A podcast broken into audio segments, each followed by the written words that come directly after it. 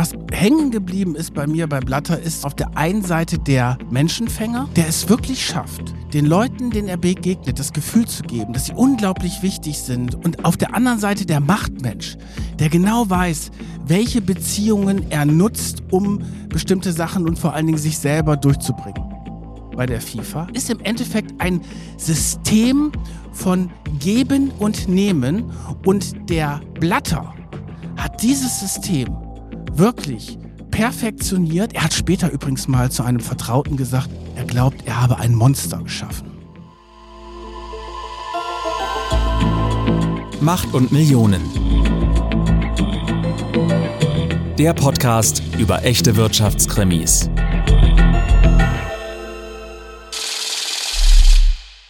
Hallo und herzlich willkommen zurück zur dritten Staffel von Macht und Millionen. Ich bin Solveig Gode, Wirtschaftsredakteurin bei Business Insider und mir gegenüber sitzt wie immer Kajan Özgens, stellvertretender Chefredakteur bei Business Insider. Hallo Solvay, wir sind zurück, dritte Staffel, toll, oder? Ja, freust du ja, dich? Ja, ich freue mich wahnsinnig. Das ist so toll. Es war eine so lange Pause und endlich sind wir jetzt wieder zurück. Ja, ihr habt uns sehr gefehlt. Wir waren ganz kurz weg, aber es ist in der Zwischenzeit natürlich ganz viel passiert. Wir haben euch das erste Mal über das Thema einer Folge abstimmen lassen. Das ist nämlich diese Folge, die wir heute behandeln.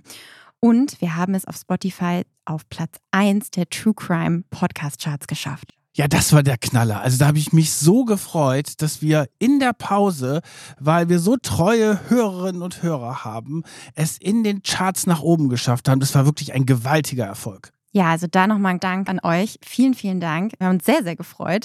Und wir haben natürlich auch wieder zehn spannende neue Folgen für euch geplant. Darunter unter anderem ein Fall über einen bekannten Betrüger, korrupte Banker und natürlich sprechen wir auch über einen spannenden politischen Fall. Wir wagen aber auch das erste Mal den Blick über die Grenze, so wie ihr es euch gewünscht habt, und schauen nach Österreich und in die Schweiz. Es ist aber auch noch eine andere Sache neu, die wir jetzt machen. Wenn ihr nämlich nicht mehr bis zur Veröffentlichung warten wollt, dann könnt ihr die Folge ab sofort auch eine Woche früher hören. Das ist ja toll. Wie geht das denn? Es gibt ein Abo-Modell, wo ihr die Ersten sein könnt, um es auszuprobieren. Und gegen einen kleinen Eurobetrag könnt ihr dann eben die Folge immer eine Woche vorher hören und kriegt Zugang zum exklusiven Macht- und Millionen-Club. Das kostet dann monatlich 3,99 Euro. Dafür bekommt ihr dann zweimal im Monat eben die Folge eine Woche früher jeweils und exklusive Inhalte sowie die Möglichkeit, uns Fragen zu stellen, mit uns Umfragen zu erstellen und eben uns direktes Feedback geben zu können. Das ist ja dann so 3,99 ist so wie ein Döner, oder? Ja, oder ein Kaffee to go, ne? Den gönnt man sich ja mal eben so auf dem Weg zur Arbeit und das könnt ihr aber auch in unseren Podcast investieren. Ich finde das klasse, dass wir sowas ausprobieren und im Journalismus gibt es ja jetzt sowieso den Trend hin zu Abo-Modellen, weil natürlich alles geht nicht gratis, das ist halt schwierig und bevor wir die Deutsche Bank oder VW ja als Sponsoren zulassen, was wir natürlich nicht machen, weil wir weiterhin kritisch über die berichten, machen wir doch lieber ein Abo-Modell, oder? Genau, es ermöglicht uns vor allen Dingen auch für unsere tiefe Recherche, die wir hier reinstecken, bezahlt zu werden. Also ihr würdet uns da sehr unterstützen, wir würden uns sehr freuen. Aber ganz wichtig, ihr könnt auch weiterhin die Folge kostenfrei, wie gewohnt, zum normalen Veröffentlichungszeitpunkt hören. So, jetzt geht's aber los. Ne? Jetzt haben wir aber genug gequatscht über Abo-Modelle und Spotify und so weiter. Jetzt wollen wir zu unseren echten Wirtschaftskrimis kommen. Und heute haben wir einen Fall. Da ist wirklich alles drin. Ich bin ja der Meinung, das habe ich auch schon bei unserer Vorbesprechung gesagt, das ist der korrupteste Fall, den es je gegeben hat. Aber sagen wir erstmal, worum es geht, weil wir haben zwei Folgen zur Abstimmung gestellt. Und zwar der tiefe Fall von Boris Becker oder FIFA und Sepp Blatter. Und wer ist es geworden, Solvay? Es ist Sepp Blatter und die FIFA geworden. Es Ja. war relativ knapp tatsächlich. 56 Prozent von euch haben auf Instagram für die FIFA gestimmt. Aber ja, wir wollen jetzt gleich auch mal ins Thema rein. Es geht ja um Fußball. Und vielleicht kennt ihr das. Ihr seid im Fußballstadion. Um euch herum sind tausende jubelnder Menschen. Eure Lieblingsmannschaft spielt, ihr seid angespannt, ihr freut euch. Die Aufregung steigt und ihr feuert sie an und dann versenken sie das alles entscheidende Tor. Mit dem Stadion jubelt während einer Meisterschaft sogar das ganze Land oft mit. Und alle vier Jahre kämpfen eben diese Spitzenteams um den Weltmeistertitel, der von einer internationalen Fußballorganisation, der FIFA, vergeben wird.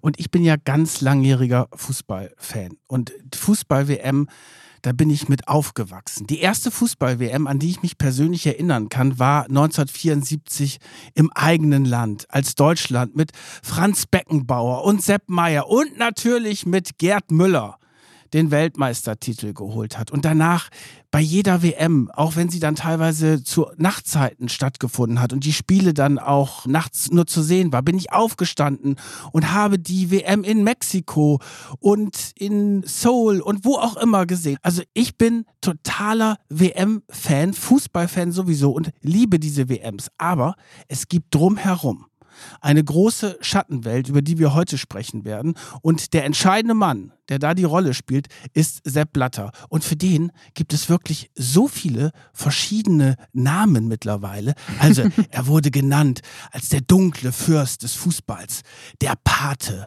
der kleine Diktator oder, meine Lieblingsformulierung war, Don Blatterone. Don Blatterone, das hatte ich noch nicht gehört. Ich hatte von Gigi gehört, so nennt ihn wohl seine Frau, und JSB. Also einfach eine Kurzform seines Namens quasi. Also der Typ ist halt übrigens mit der bekannteste Schweizer auf der ganzen Welt.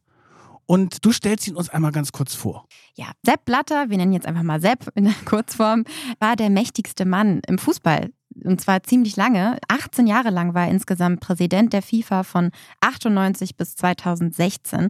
So ist sein Leben natürlich aber nicht gestartet. Er ist in dem Schweizer Kanton Wallis aufgewachsen, aus einfachen Verhältnissen auch streng katholisch aufgewachsen.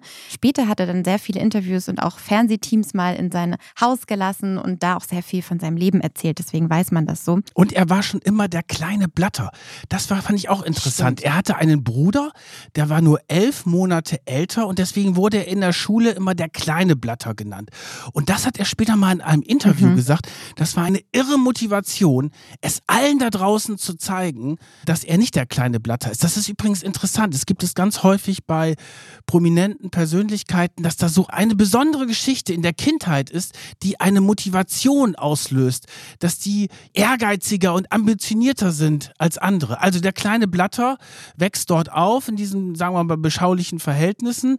Dann macht er Abitur, studiert Volkswirtschaftslehre in Lausanne. Nebenbei übrigens sehr lustig, ist er nicht nur Sportjournalist, sondern auch Konferencier bei Hochzeiten. Was ist denn ein Konferencier? Ein Konferencier, der ist sozusagen die Abendunterhaltung, der äh, macht das Begleitprogramm und erzählt ah. dann so ein paar ah. lustige Geschichten. Also der so, der, der unterhält die Hochzeitsgesellschaft mit witzigen Geschichten also er war schon immer ein Kommunikator und auch ein Entertainer. Er ist natürlich, wenn wir zum Beispiel das Bild, was wir jetzt vor uns haben, ihn anschauen, von der Statur der kleine Blatter geblieben. Das muss man sagen, ne? Ja, ist ein relativ kleiner Mann.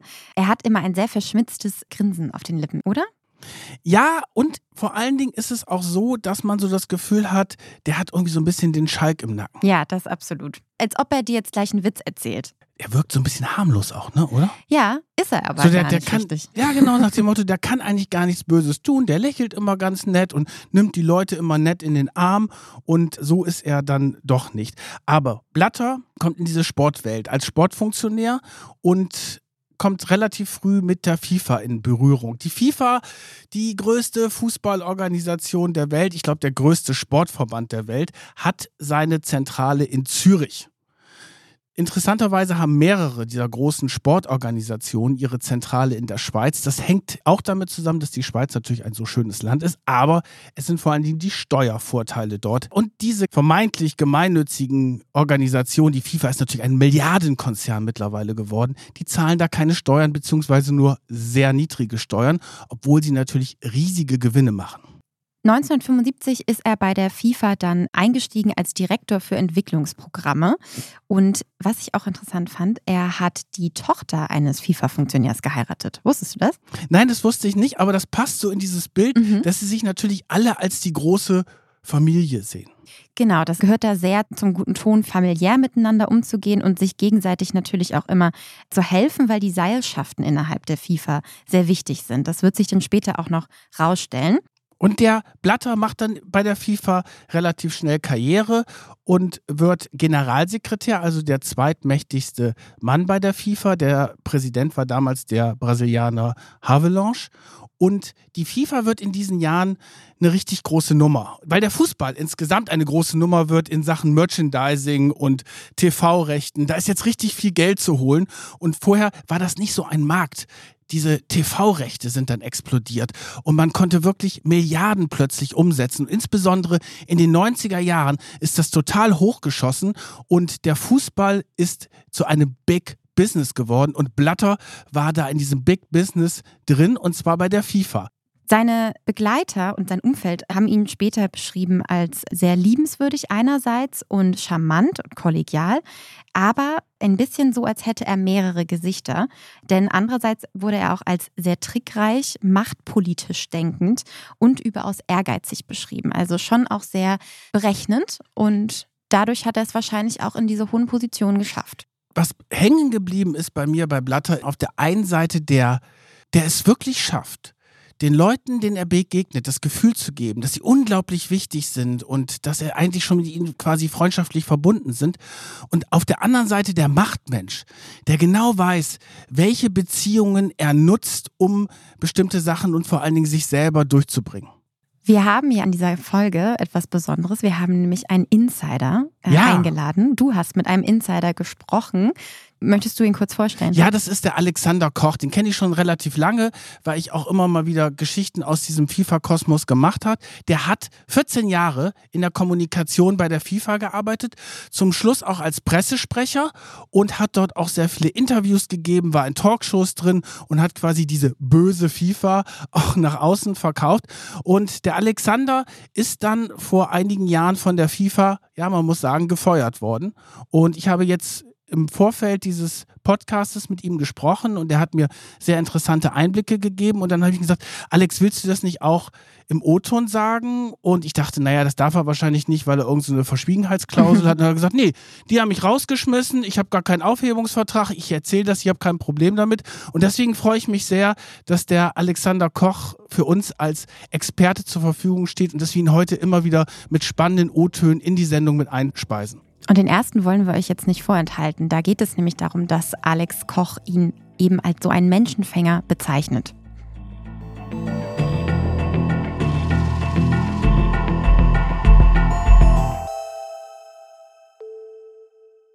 Er ist so ein bisschen ein Menschenfänger, der es sehr gut versteht, sich auf sein Gegenüber einzustellen. Ich würde das aber nicht unbedingt negativ interpretieren, denn man kann ja auch sagen, es ist von Empathie getrieben. Also ich persönlich habe ihn als sehr sympathischen und mir zugewandte Person äh, wahrgenommen. Ja, es gibt andere, die haben ihn von der anderen Seite kennengelernt. Das waren dann eher so Leute, die er als Bedrohung wahrgenommen hat, die also in Führungspositionen waren und theoretisch hätten Präsident werden wollen können. Ähm, da kam es ja hin und wieder auch mal zu Entlassungen und die Personen haben dann berichtet, dass Herr Blatter auch sehr hart sein kann und dass es ihm in erster Linie darum geht, seine Macht zu erhalten und er halt alles tut, seine Machtposition halten zu können. Also Blatters Karriere bei der FIFA, er steigt auf, wird Generalsekretär und dann will er 1998 Präsident werden, das oberste Amt bei der FIFA bekleiden. Und das Interessante ist, bei seiner ersten Wahl geht es schon massiv um Korruptionsvorwürfe. Und zwar tritt er damals 1998 an als FIFA-Präsident und sein Gegenspieler ist der Schwede Lennart Johansen, der der Boss der UEFA ist. Das ist die europäische Fußballorganisation. Und Johansen in Interviews wirft er dem Blatter vor, dass er wie ein Diktator handeln würde. Das lag natürlich daran, dass die FIFA damals schon keine karitative Einrichtung war, sondern schon sehr viel dieses System, das wir gleich nochmal berichten werden, das hat der Blatter vorgefunden. Und da gab es schon sehr viele Auseinandersetzungen und er hatte schon einen sehr schlechten Ruf. Und dann ist er 98 gewählt worden. Und kaum war er gewählt, tauchten die ersten richtig heftigen Korruptionsvorwürfe auf. Der Johansen hat ihm dann nämlich vorgeworfen, Blatter habe sich mit einer Million US-Dollar Stimmen afrikanischer Delegierter erkauft und den Vorwurf hat Blatter natürlich zurückgewiesen und definierte die Gelder dann später als Entwicklungshilfe. Also es konnte ihm da auch nichts nachgewiesen werden. Später haben sich er und Johansen dann auch sehr öffentlichkeitswirksam vertragen und zusammen vor die Kameras gestellt. Ja, aber diese Situation, die geschildert worden sind am Abend der Wahl von Blatter, das war in Paris damals, waren die meisten von diesen FIFA-Delegierten in einem besonderen Pariser Luxushotel. Die FIFA-Delegierten waren ja übrigens immer nur in Luxushotels. Und kommen wir später nochmal drauf. Da kommen, wir, da kommen wir später nochmal drauf. Und dann wurde von mehreren Seiten berichtet, dass Briefumschläge mit verschiedenen Bargeldsummen an diese FIFA-Leute gegangen ist und dass sie diese Gelder natürlich logischerweise auch angenommen haben und dass es sich insbesondere um afrikanische FIFA-Leute handeln würde, weil Blatter hat vorher in seiner Wahlkampagne ist ja auf die Afrikaner eingegangen, weil er genau wusste, dass dort eine große Sympathie da ist und er hat ihnen versprochen auch, dass er eine WM nach Afrika bringt. Aber diese Geschichte mit den Briefumschlägen und dem Geld, was dort kursiert ist, das war sozusagen der Anfang der Präsidentschaft von Sepp Blatter um vielleicht zu erklären, warum er da vielleicht auch auf Afrika zugegangen ist und wie dieses System überhaupt funktioniert, müssen wir jetzt einmal kurz dieses System FIFA erklären. Ja, das System FIFA ist quasi deswegen so spannend, weil es so unglaublich korruptionsanfällig ist. Also wir haben ja schon gesagt, das ist ein Riesenmarkt geworden. Also erstmal ist sehr viel Geld dort zu verteilen. So, jetzt haben wir insgesamt etwas über 200 Verbände. 211. 211 sind es jetzt. Und in der Zeit von Blatter ist das total aufgebaut worden, weil nämlich jedes Land eine Stimme. Das heißt, Liechtenstein ist bei den Wahlen im FIFA-Kongress genauso wichtig wie Deutschland. Auch wenn Liechtenstein gar kein wichtiges Fußballland in dem Sinne ist. Aber wenn es eben um die Wahl des Präsidenten geht, da haben die alle die gleiche Stimme. So, dann gibt es das sogenannte Exekutivkomitee. Das gibt es jetzt nicht mehr. Das wurde vor ein paar Jahren abgeschafft. Aber das war sozusagen das entscheidende Machtzentrum, was wiederum über die WM-Vergaben entschieden hat. Wie viel saßen da drin? Wie viele Mitglieder? Erst 24 Mitglieder und dann seit 2013 oder 2014 25. Das wurde dann erhöht und seit 2014 ist dann auch erstmalig eine Frau dabei. Ah, eine Frau hat es geschafft. Weil das ist ja auch irre, wenn du diese Bilder siehst von diesen FIFA-Kongressen, da sitzen diese älteren, wohlbeleibten Männer dort und es finden sich überhaupt gar keine Frauen. Höchstens irgendwelche Frauen, die denen irgendwelche Getränke bringen. Das ist wirklich eine ganz alte Macho-Welt. Und daher ist dieses Machtzentrum mit diesem Exekutivkomitee natürlich ganz entscheidend, weil du hast quasi 25 Leute, die stimmen übrigens geheim ab. Und das ist natürlich eine total korruptionsanfällige Geschichte, weil wenn ich jetzt zum Beispiel überlege, ich bin PR-Mann für ein Ausrichterland und dann weiß ich genau, okay, 25 Leute entscheiden darüber, wer hat welche Schwachstelle, wen frage ich an, wer ist für Geld anfällig und so weiter. Das ist natürlich eine ganz andere Geschichte, als wenn das ein großer Kongress ist, der darüber abstimmt. Also das ist ein ganz wichtiger Punkt neben dieser Geschichte, dass jedes Land eine Stimme hat und dann verteilt die FIFA auch das Geld.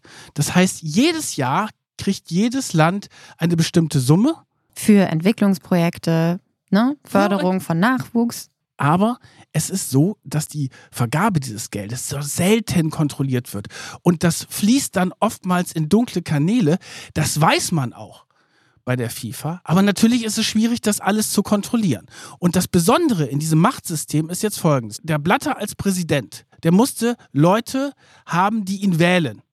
Wenn diese Leute das Geld bekommen von der FIFA und das fließt in dunkle Kanäle, dann müsste er sie eigentlich bestrafen und sagen, das ist jetzt vorbei, du fliegst raus und so weiter. Dann sagt er aber, dann wähle ich dich nicht mehr und ich sorge auch dafür, dass bei der nächsten WM-Vergabe das nicht so läuft, wie du dir das vorstellst. Das heißt, es ist im Endeffekt ein System von Geben und Nehmen und der Blatter hat dieses System wirklich perfektioniert. Er hat später übrigens mal zu einem Vertrauten gesagt, er glaubt, er habe ein Monster geschaffen.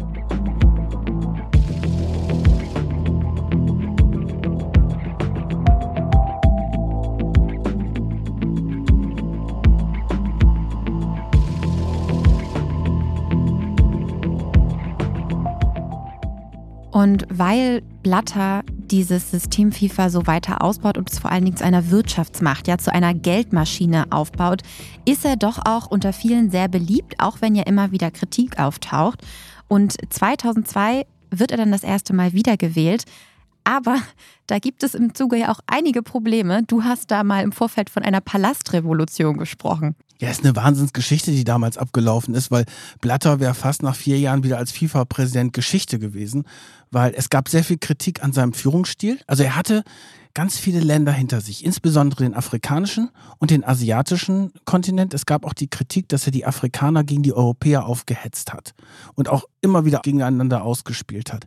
Auf jeden Fall hatte er einen Generalsekretär, also der zweite Mann, das war ein gewisser Zen Rufin und mit dem hat er ein sehr enges Verhältnis gehabt. Er hat dann später davon gesprochen, das war wie ein Sohn zu ihm, aber dieser Sohn hat dann einen internen Report verfasst, der Blatter massiv belastet hat. Er hat ihm vorgeworfen, dass er korrupt sei, dass er illegale Zahlungen aus der FIFA-Kasse genehmigt hätte, insbesondere an Freunde und auch sogar Verwandte, dass er überhaupt die FIFA wie ein Diktator führen würde. Das hat er alles aufgeschrieben und dann ist dieser Report dann auch an die Staatsanwaltschaft in Zürich gegangen. Die haben aber keine Anklage formuliert. Auf jeden Fall war das natürlich Dynamit weil es massive Vorwürfe gegen Blatter gegeben hat. Blatter hat gesagt, das stimmt nicht. Und dann kam es zum großen Showdown 2002 in Seoul bei der WM damals, als es um die Wiederwahl gegangen ist. Und Blatter hat es mit dieser ja, charmanten Art geschafft, die Mehrheit der Delegierten auf seine Seite zu holen. Die Revolutionäre sind damals gescheitert. Blatter ist wiedergewählt worden. Und dann hat er etwas gemacht, was schon echt so symbolhaften und sehr emotionalen Charakter hatte. Nachdem er wiedergewählt worden ist, hat er alle in dieser riesigen Kongresshalle in Seoul aufgefordert, der Fußball eint uns. Wir sind alle Freunde. Steht auf, fasst euch an den Händen und sagt, wir sind Freunde. Und das haben die auch alle gemacht das war ein irres Bild und da hat er natürlich auch so diese ganzen emotionalen Tricksereien eingesetzt, die er richtig gut drauf hat. Das war ja auch der Grund, warum er dann bei vielen so beliebt war. Ne? Da haben wir auch wieder den Menschenfänger.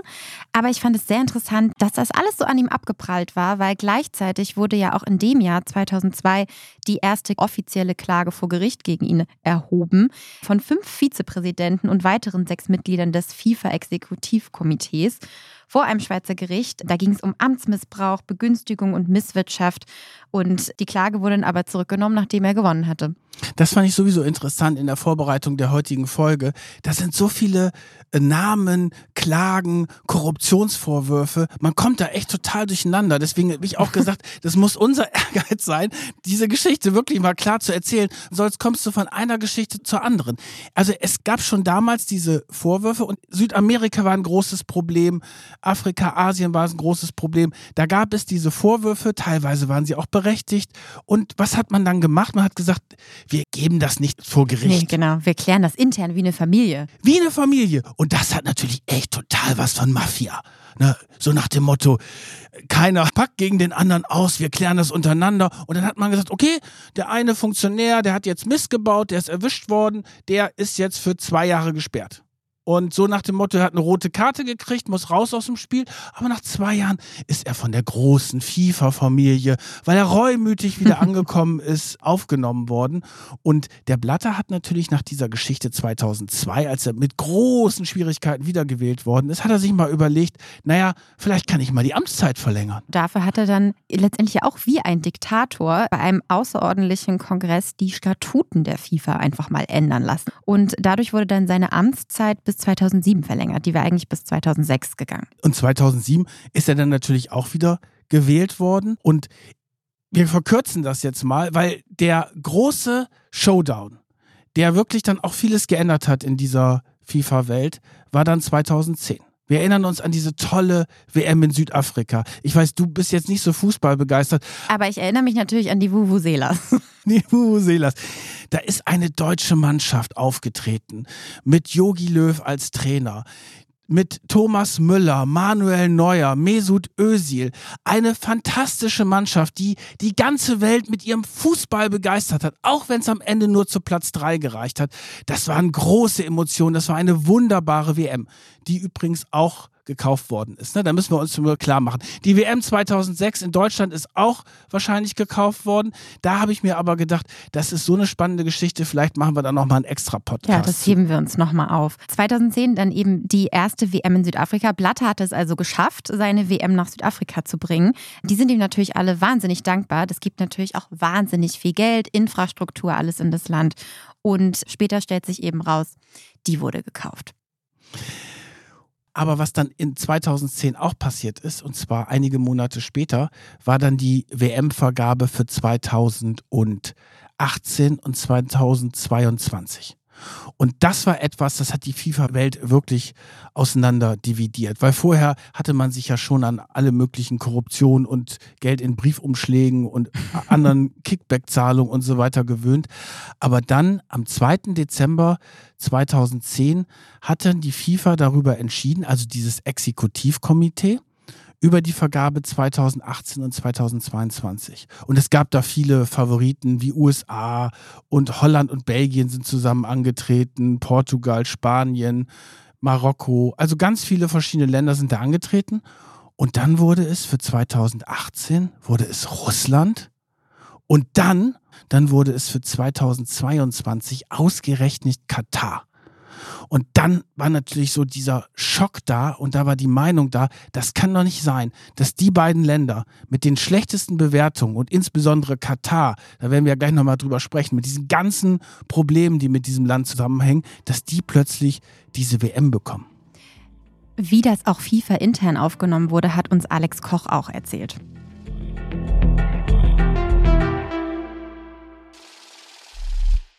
Ja, wir sind in der Administration sind wir eigentlich fest davon ausgegangen, dass es die USA bekommen wird.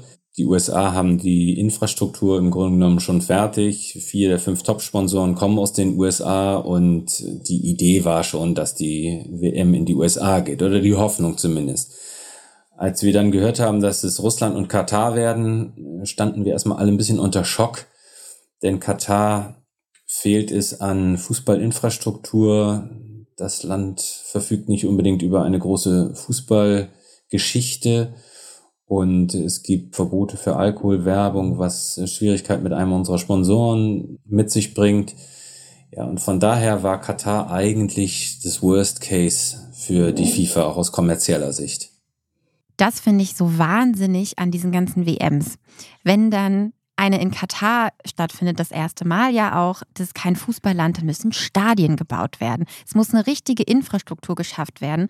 Das ist ja auch alles wahnsinnig teuer und ineffizient und ja auch überhaupt nicht nachhaltig. Und bei den Stadien hat man jetzt ja auch bei Katar gesehen, was das alles bedeutet. Weil das war für Katar das größte Problem.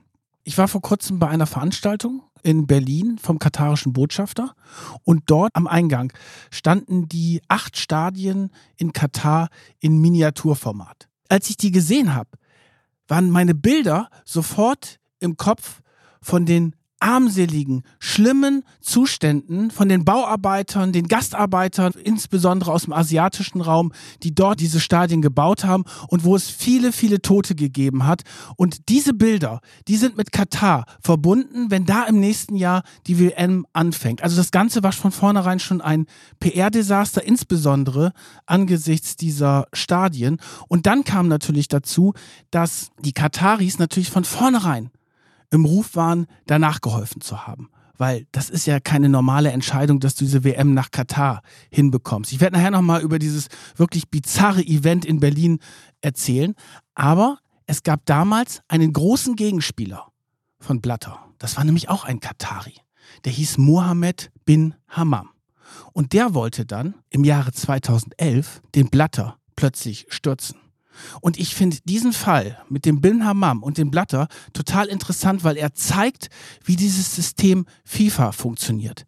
Der Bin Hammam. Vielleicht noch wichtig, er war damals Vize-FIFA-Präsident. Und er war vor allen Dingen ein langjähriger Vertrauter eigentlich von Blatter, der ihm immer wieder bei den Wahlen als Stimmen Käufer gegalten hat. Ein reicher Geschäftsmann aus Katar, der zum Beispiel auch bei der ersten Wahl mit den Briefumschlägen damals im Hotel dahinter gesteckt haben soll. Und der hat dann aber plötzlich sich mit dem Blatter verkracht. Und der Blatter, der hatte so ein Gespür dafür, natürlich, weil er die alle kannte, wem kann ich noch trauen, wem kann ich nicht trauen. Und dann hat er plötzlich sich mit dem Bim Hammam schlecht gestellt und Bim Hammam wollte ihn stürzen. Und dann hat Blatter, und da muss man schon sagen, das ist echt tricky und das ist wirklich so ein Machtmensch durch und durch, hat er zurückgeschlagen, indem er den katarischen Herausforderer der Korruption überführt hat. Also das, was ja über Jahre überhaupt nicht funktioniert hat mit der Korruption, dass man da mal zugeschlagen hat, hat man bei Bim Hammam ein Exempel statuiert und dann war er überführt und hat seine Kandidatur zurückgezogen. Und Blatter wurde wiedergewählt. Eine irre Geschichte, die zeigt, wie dieses, diese Strippenzieherei und diese Beziehungsgeschichten funktionieren. Und Blatter hat dann 2011, nachdem er wiedergewählt wurde und Hammam gestürzt hat, damit ja auch noch der FIFA einen guten Dienst erwiesen hat, gezeigt hat, hey, wir räumen jetzt hier auf, wollte er damit weitermachen, die FIFA umstellen und hat erstmal das Vergabeverfahren für die WM geändert. Vorher war das ja eben dieses 24-köpfige FIFA-Exekutivkomitee. Später nach der Änderung dann wählt ein 200 Mitglieder starker FIFA-Kongress bzw. FIFA-Council die Nominierten. Und er hat dann außerdem noch eine Ethikkommission gegründet, intern. Ethikkommission in FIFA, das schließt sich eigentlich total aus. Und vor allen Dingen hat er dann, das war ein sehr cleverer PR-Schachzug, einen der bekanntesten und härtesten Staatsanwälte aus Amerika verpflichtet. Garcia. Michael Garcia. Michael Garcia, vorher noch Staatsanwalt in New York, wurde dann verpflichtet für die FIFA richtig aufzuräumen. Und man hat gesagt, okay, Blatter, ich nutze jetzt die letzte Amtszeit, die ich jetzt habe und mache die FIFA richtig sauber und hol mir die besten Ermittler und die stellen hier alles auf den Kopf und der, der kriminell ist oder nicht mitmacht, der wird rausgeschmissen. Also Garcia und sein Team fangen an zu ermitteln. Zwei Jahre lang. Und sie stoßen auch auf eine ganze Menge Schmutz. Es geht insbesondere um die Vergabe natürlich Russland und Katar und da insbesondere in Katar. Dann haben sie ihren Bericht fertig. Das ist dann 2013. Legen den Bericht der FIFA vor. Und was macht die FIFA? Sie hält ihn unter Verschluss. Sie veröffentlicht ihn nicht. Natürlich nicht. Und sie sagt aber, ja, da stehen ja echt interessante Dinge drin, aber so äh, Korruption mit Katar und Russland gibt es keine Beweise für. Ja, konnten wir jetzt irgendwie nicht so richtig belegen. Garcia der natürlich auch seinen Namen dafür hergegeben hat, stinksauer fordert die FIFA auf, diesen Bericht zu veröffentlichen. Sie macht es weiterhin nicht. Er tritt zurück als ja, was war Sonderermittler der Ethikkommission. Und natürlich ist es dann so, dass die amerikanische Justiz sich plötzlich für diese ganzen Korruptionsfälle, die im Zusammenhang insbesondere mit Katar stehen, interessiert und das FBI fängt an zu ermitteln und der Fall wird immer größer. Vielleicht, um euch nochmal einen kleinen Einblick zu geben, was denn in diesem Garcia-Report eigentlich steht. Der wurde dann nämlich später doch noch veröffentlicht, weil das ja nach und nach durchgedrungen ist. Aber erst Jahre später. Erst Jahre später. Es gab wahnsinnig viele Indizien auf Korruption, aber es gab eben nicht diesen einen entscheidenden Beweis, der jetzt jemanden vor Gericht hätte. Keine können. Smoking Gun. Keine Smoking Gun, wie wir es ja oft in unserem Podcast haben. Der Garcia-Report zeigt aber, wie diese Vergabe an Katar funktioniert hat. Und zwar hat Katar seine Fußball Nachwuchsschmiede, die Aspire Academy, genutzt. Die haben sie dafür sehr viel Geld aufgebaut und dadurch Geld in Förderprojekte in Länder gepumpt, in denen wichtige FIFA-Exekutivmitglieder saßen. Und die haben dann im Gegenzug eben für Katar gestimmt. Also vermutet man. Ne? hundertprozentig konnte man es nicht beweisen. Aber es gab dann eben mehrere Vorwürfe. Es gab zum Beispiel auch eine Aussage einer Mitarbeiterin des katarischen Komitees, die gesagt hat, sie war dabei, als in Angola die Kataris sich getroffen haben mit mehreren FIFA-Delegierten und ihnen bei diesem Treffen Geld angeboten worden ist. Und zwar sehr, sehr konkret. Das ist im Nachhinein von der anderen Seite abgestritten worden, aber der Vorwurf blieb natürlich im Raum. Ja, und was letztendlich denen so ein bisschen dann das Genick gebrochen hat, war eine Zahlung, die auch sehr kurios war. Da flossen zwei Millionen Euro an die zehnjährige Tochter eines FIFA-Exekutivmitglieds. Das Geld kam von dem Berater einer der Kataris. Und das ist ja wirklich jetzt skurril. Um die Zahlung zu verschleiern, wird das eben auf das Konto der Tochter überwiesen. Das ist FIFA, das ist das System FIFA und das zeigte sich auch hier. Und natürlich war der Garcia darüber sauer, aber es war bisher ja immer so, man konnte konnte ja alles in der Familie regeln. Und dadurch, dass man jetzt sich die Hilfe von außen geholt hat mit dem Garcia, den dann aber wieder rausgeschmissen hat, beziehungsweise gesagt hat, hier, wir wollen eigentlich gar nicht so viel Hilfe, ist natürlich jetzt die US-Justiz interessiert gewesen. Und das haben wir ja schon bei mehreren Fällen gemerkt, bei diesen ganzen Schmiergeldgeschichten. Wenn du die US-Justiz und insbesondere das FBI am Hacken hast, dann wird es echt richtig schwierig, weil die räumen dann auf. Und da gab es dann kurz danach den großen Knall im Sommer 2015.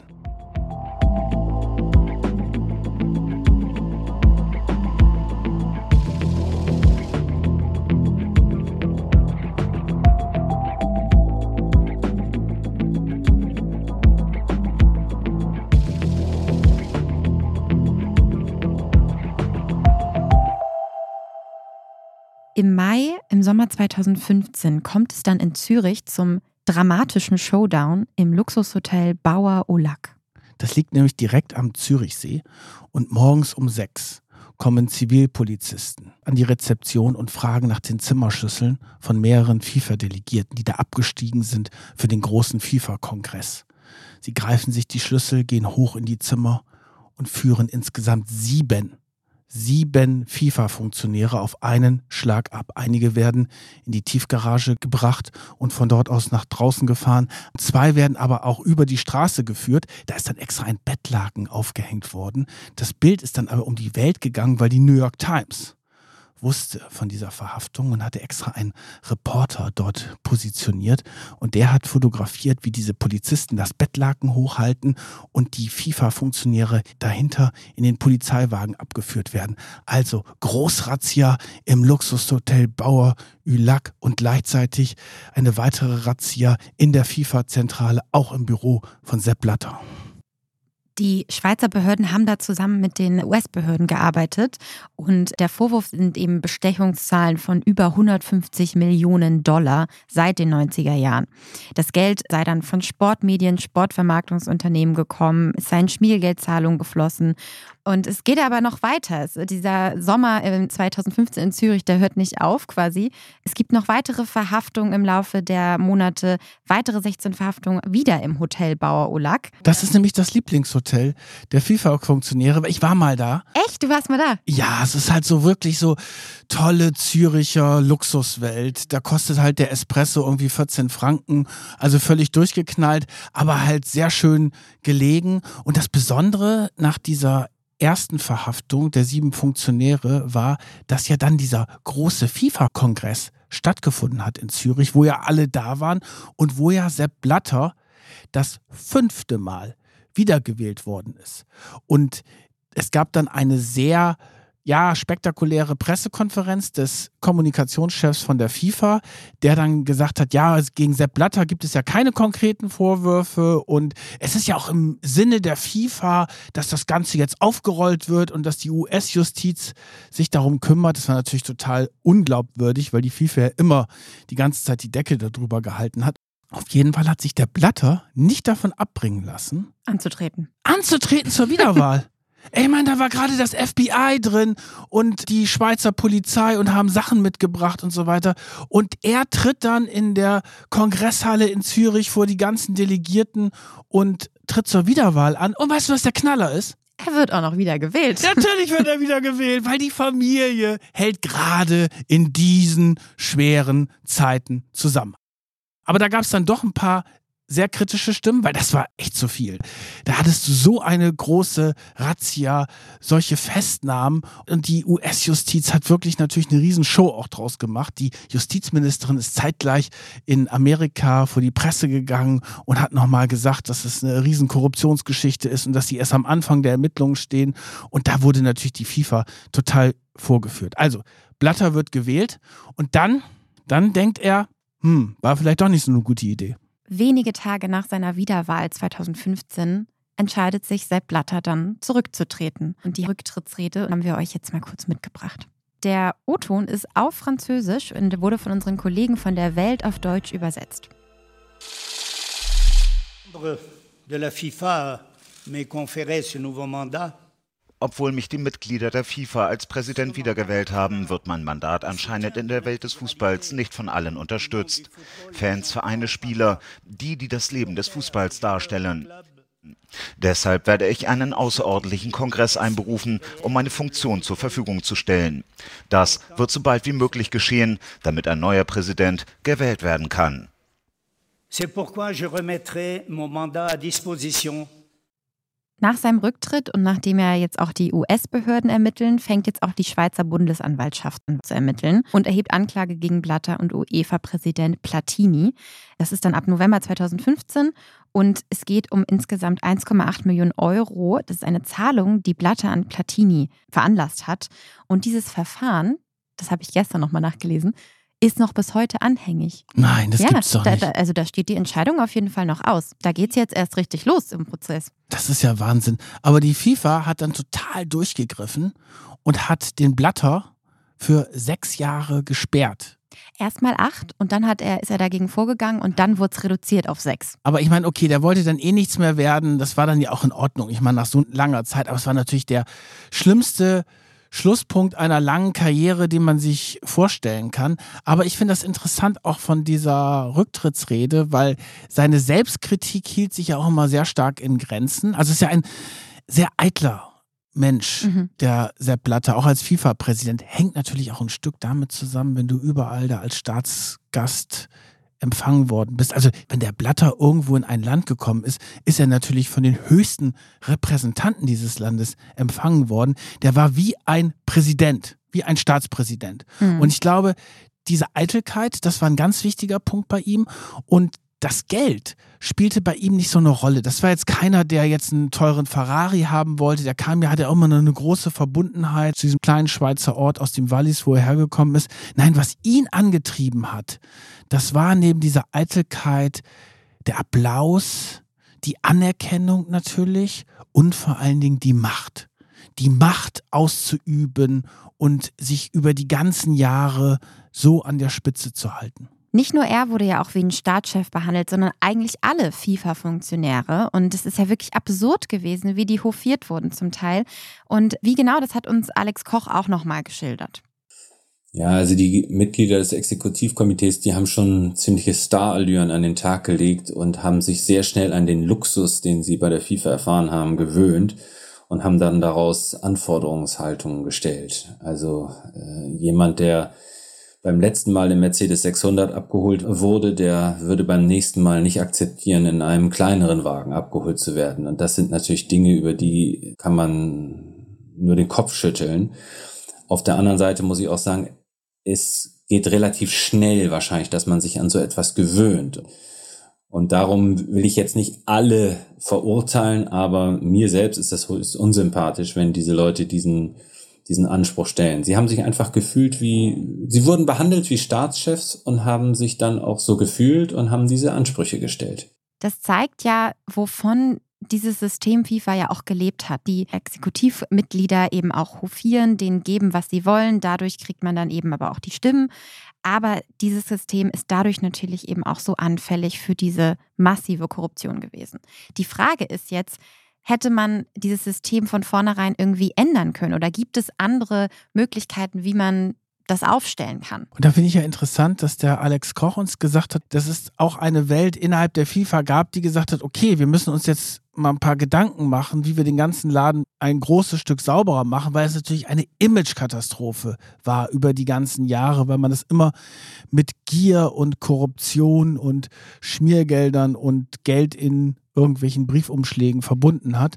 Und interessanterweise hat uns Alex auch erzählt, was dort für Gegenvorschläge intern gemacht worden sind, die er auch zu verantworten hatte. Also ich habe in meiner Zeit immer wieder festgestellt, dass die Menschen viel zu wenig über die FIFA wussten und darum denke ich, man hätte viel offener und transparenter über die FIFA reden müssen und den Leuten erklären müssen, wie dieser Laden funktioniert wer Entscheidungen trifft, wo das Geld herkommt, wo es wieder hingeht und so weiter. Und man hätte auch ein bisschen äh, mit mehr Fingerspitzengefühl agieren sollen, denn die zum Teil sehr berechtigte Kritik war ja da und darauf hätte man eingehen sollen. Man hätte dann auch konsequent sich von den Personen distanzieren sollen, die zum Beispiel der Korruption überführt wurden. Und das, finde ich, ist nicht eindeutig und klar genug passiert. Ja, also es gab mehrere Vorschläge, was die FIFA hätte machen können, um das Image zu verbessern. Und allen voran war es auch der Umgang mit dem Exekutivkomitee. Da hätte man zum Beispiel ein ganz deutliches Zeichen setzen können und sagen können, die Mitglieder des Exekutivkomitees arbeiten von jetzt an gratis. Keiner braucht das Geld von diesen Personen oder auch der Transport der Exekutivmitglieder. Da muss ja nicht jeder in einer eigenen Limousine rumgefahren werden. Da hätte man auch ganz normal mit Kleinbussen fahren können. Sie hätten demonstrativ mehr Bescheidenheit an den Tag legen sollen. Gerade wenn man weiß, dass ihnen immer wieder vorgeworfen wird, dass sie im Luxus leben und dass sie sich eigentlich gar nicht für den Fußball interessieren, dann muss man doch genau da ein Zeichen setzen. Aber auch nicht nur für eine Veränderung dieses Exekutivkomiteesystems und der Behandlung dieser Menschen quasi, sondern auch für das Vergaberecht hat Alex Koch andere Vorschläge gehabt. Also uns war ja schon bewusst, dass das Vergabesystem korruptionsanfällig ist. Denn wenn wenige Personen über das entscheiden, dann liegt es nahe, dass man versucht, diese Personen zu überzeugen oder zu bestechen. Wir haben mit der Uni Hamburg und Professor Mennig dahingehend gearbeitet, dass wir ein Vergabesystem suchen wollten, was weniger für Korruption anfällig ist. Und herausgekommen ist dabei ein sogenanntes gewichtetes Losverfahren, wo in einem ersten Zug möglichst objektiv über die Anforderungskriterien entschieden wird. Objektiv heißt dann auch nicht von der FIFA, sondern von den jeweiligen Fachorganisationen, also Amnesty International über Menschenrechte oder Greenpeace über Umweltstandards. Und das basierend auf dieser objektiven Bewertung dann der eine Kandidat etwas mehr Kugeln in den großen Topf bekommt als der andere, der eine etwas weniger gute objektive Bewertung hat. Aber dann entscheidet das Los, und damit wird im Grunde genommen der Korruption der Boden genommen. Und dieses Verfahren hatten wir vorgeschlagen, aber das ist leider abgelehnt worden, schon gleich von Herrn Blatter und von Infantino, weil beide wohl Angst hatten, diese Frage dem Kongress vorzulegen, denn der hätte darüber abstimmen müssen. Und der hat ja nun gerade erstmal die Macht bekommen, diese Entscheidung zu fällen. Und von daher wäre es wahrscheinlich unwahrscheinlich gewesen, dass er gleich im nächsten Atemzug auf diese Macht wieder verzichtet. Also es klingt schon sehr interessant, dass man da sich wirklich intern diese Gedankenkonstrukte überlegt hatte. Aber das Spannende war ja auch wirklich mit Blatter, der hat ja auch eine FIFA nach außen symbolisiert, die mit diesen ganzen negativen Punkten assoziiert war. Also es war ja klar, solange Blatter dort an der Spitze steht, bekommt die FIFA kein besonders gutes Image. Und als Blatter weg war, war natürlich die ganz große Chance da, dass du die FIFA neu ausrichtest oder mit dem System halt auch wirklich aufräumst. Es ist ja nicht nur Blatter, das muss man auch ganz klar sagen. Und man muss auch ganz klar sagen, weil da haben wir am Anfang kurz drüber gesprochen, es gibt bis heute keinen Fall, wo er selber der Korruption überführt worden ist. Also ich glaube, er wusste von sehr vielen Dingen, aber er selber hat auch nicht die Taschen aufgehalten. Das war auch nicht seine Motivation, aber er hat natürlich diese Leute, wo er wusste, dass die anfällig sind, die hat er auch ein Stück benutzt. Auf jeden Fall große Chance danach kommt sein Nachfolger. Sein Nachfolger wird Gianni Infantino, ein Italiener. Und alle Hoffnung liegt jetzt natürlich auf ihm, dass er dieses System FIFA revolutioniert und mit der Korruption bricht. Und wir haben uns jetzt natürlich gefragt, hat er das System wirklich verändert? Und da haben wir natürlich nochmal Alex Koch gefragt. Aber ich kann schon mal sagen, die Antwort ist eher ernüchternd.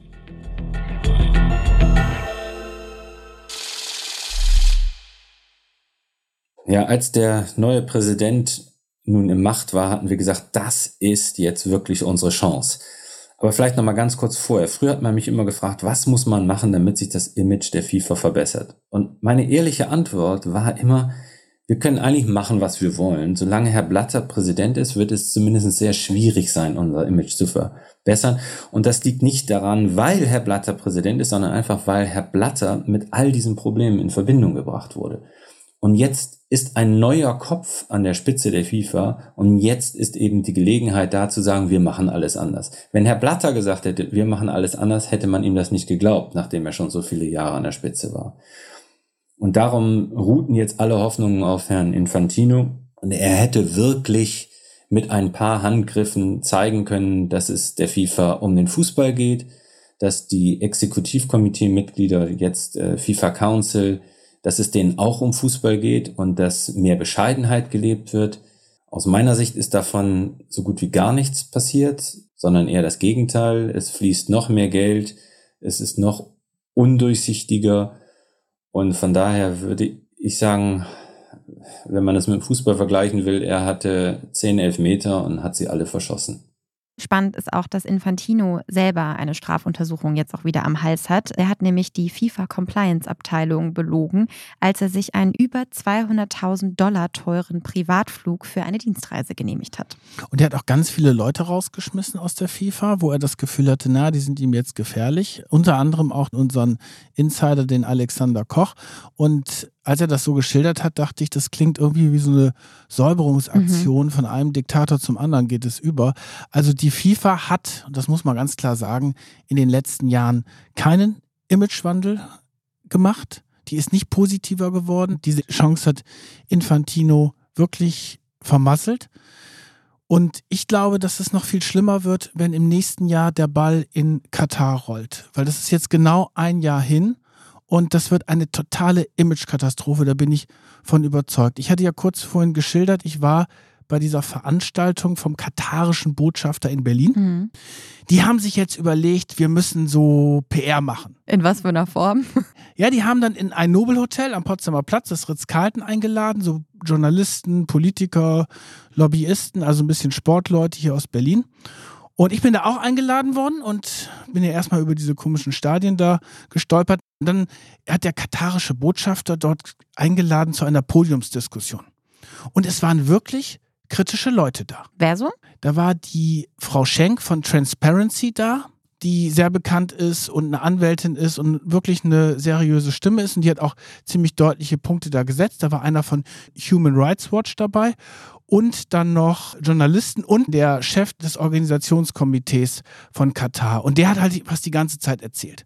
Und die haben wirklich so die Geschichte erzählt, die Kataris nach dem Motto, ja, sie wissen, es gibt ja Probleme, insbesondere mit den Menschenrechten und mit den Arbeitern natürlich, mit den Toten auf den Baustellen. Aber es wäre alles, würde jetzt vorangehen. Interessanterweise hat die Frau von Transparency auch gesagt, dass es wirklich Fortschritte gibt.